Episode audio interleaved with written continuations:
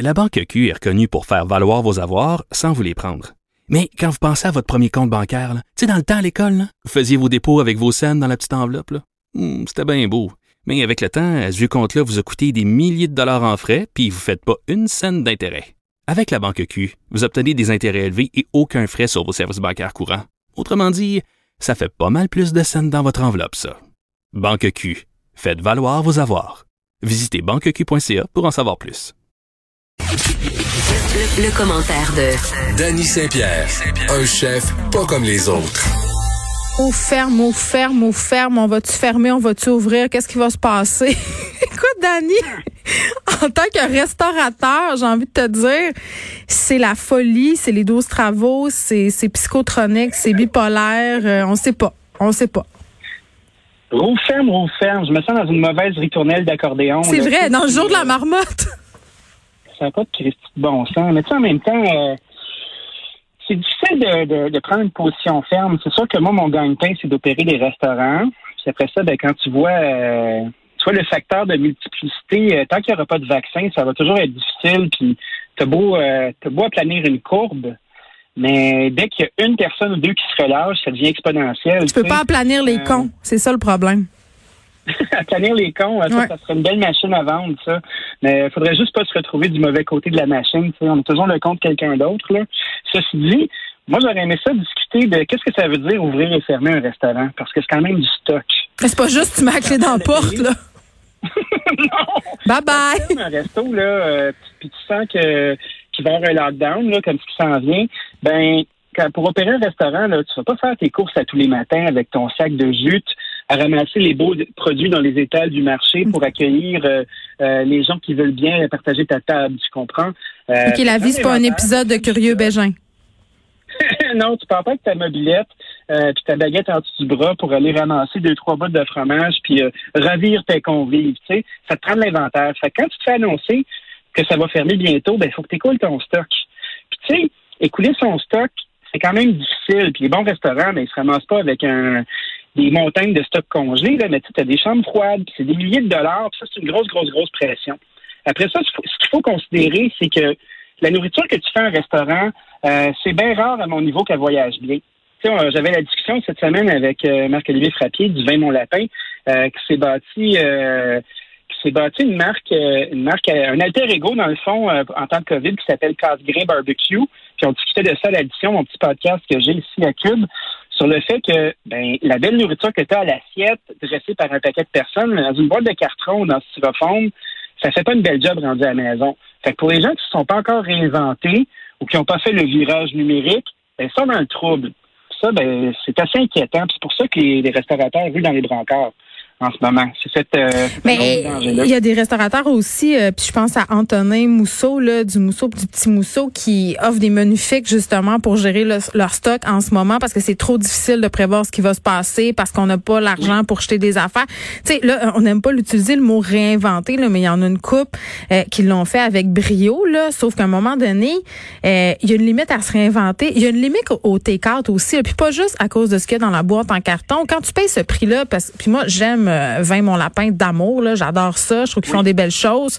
Sauf que euh, ce type de take-out là, à un moment donné, c'est cher. Tu sais, les gens vont se tanner. Les, tu sais, il y a une limite aussi à ça. Là. Tout à fait. Quand tu vas dans un resto, tu t'en vas vivre une expérience. C'est bien difficile de mettre ça dans une petite boîte, cette expérience-là. Fait qu'il y a des gens qui sont astucieux puis qui ont trouvé d'autres façons, qui ont pilé sur leur orgueil de chef. Euh, je voudrais d'aller l'écouter, c'est quand même un bon entretien. On a eu beaucoup Oui, parce que tu passes, euh, tu passes de faire des salades euh, au foie gras, à la laitue rose, à du poulet barbecue, Oui. là. Pas- C'était pas ça son rêve, sûrement. un, un invalide pas l'autre. Il y a une façon décente de gagner sa vie. Puis pour eux, ben, c'est de prendre des produits de qualité, puis de prendre la même rigueur qu'ils appliquent pour faire la fameuse euh, laitue rose avec les copeaux de foie gras, puis de la, de la mettre dans un poulet de rôtisserie ou un poulet frit au levain qui est de grande qualité.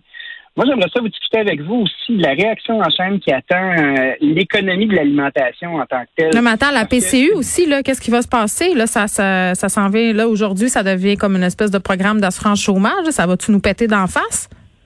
Ben moi je pense que oui.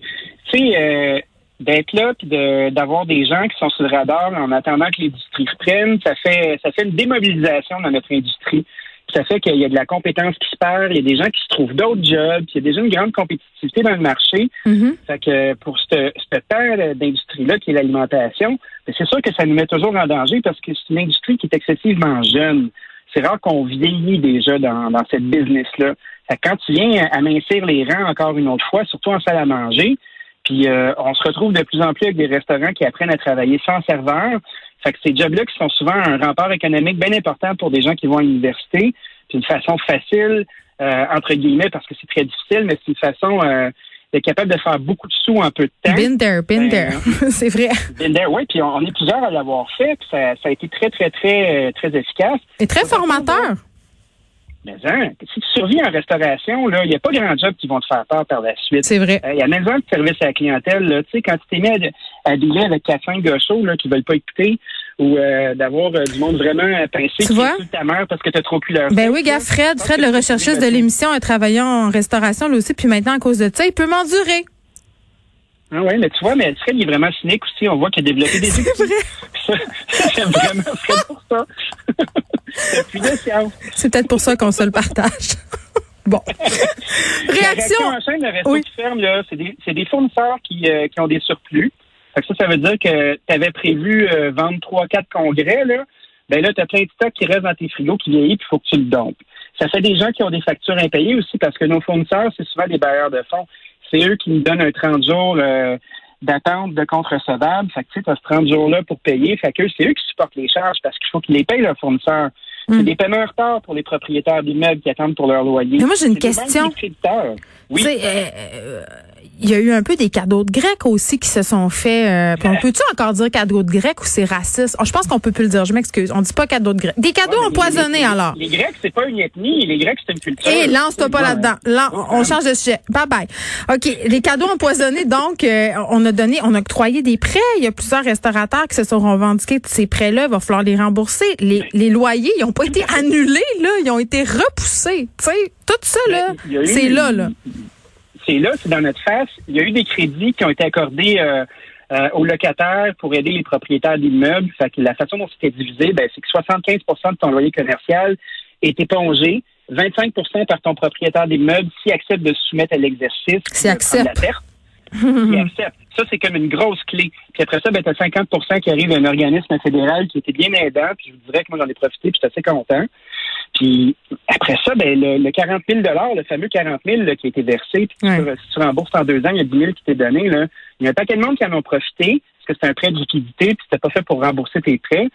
Puis là, ben, si tu l'as passé de faveur, puis tu as joué à la cigale cet été, là, ben, tu sais, la, la fourmi va être en beau joie le vert, parce que cet argent-là, c'est qui?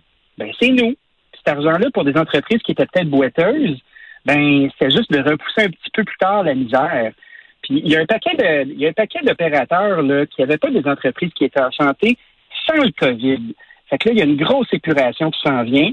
Puis euh, il y a un paquet de monde qui ne seront pas payés.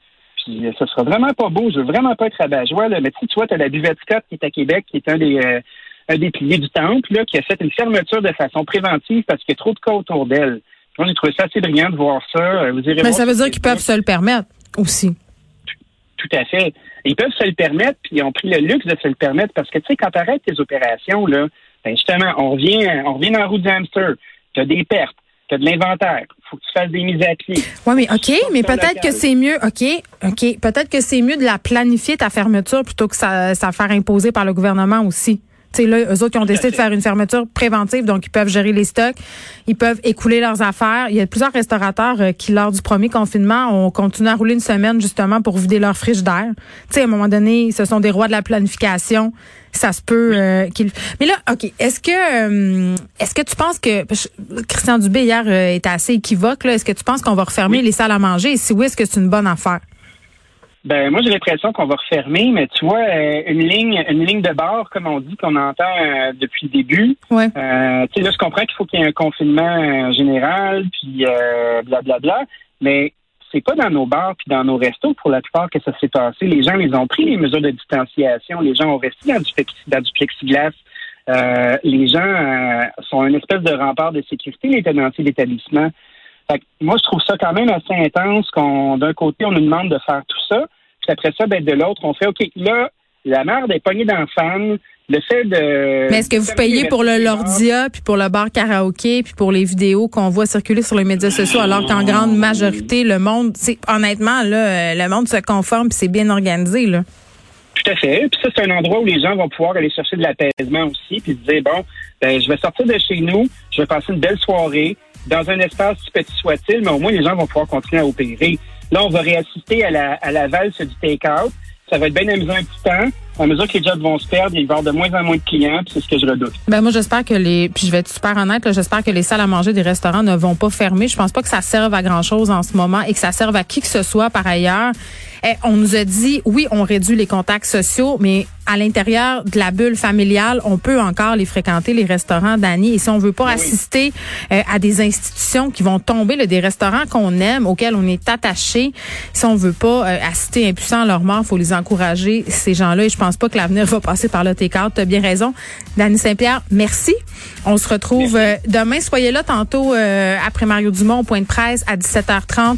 On va avoir des précisions. Merci d'avoir été avec nous. Soyez prudents et on se retrouve demain, 13h.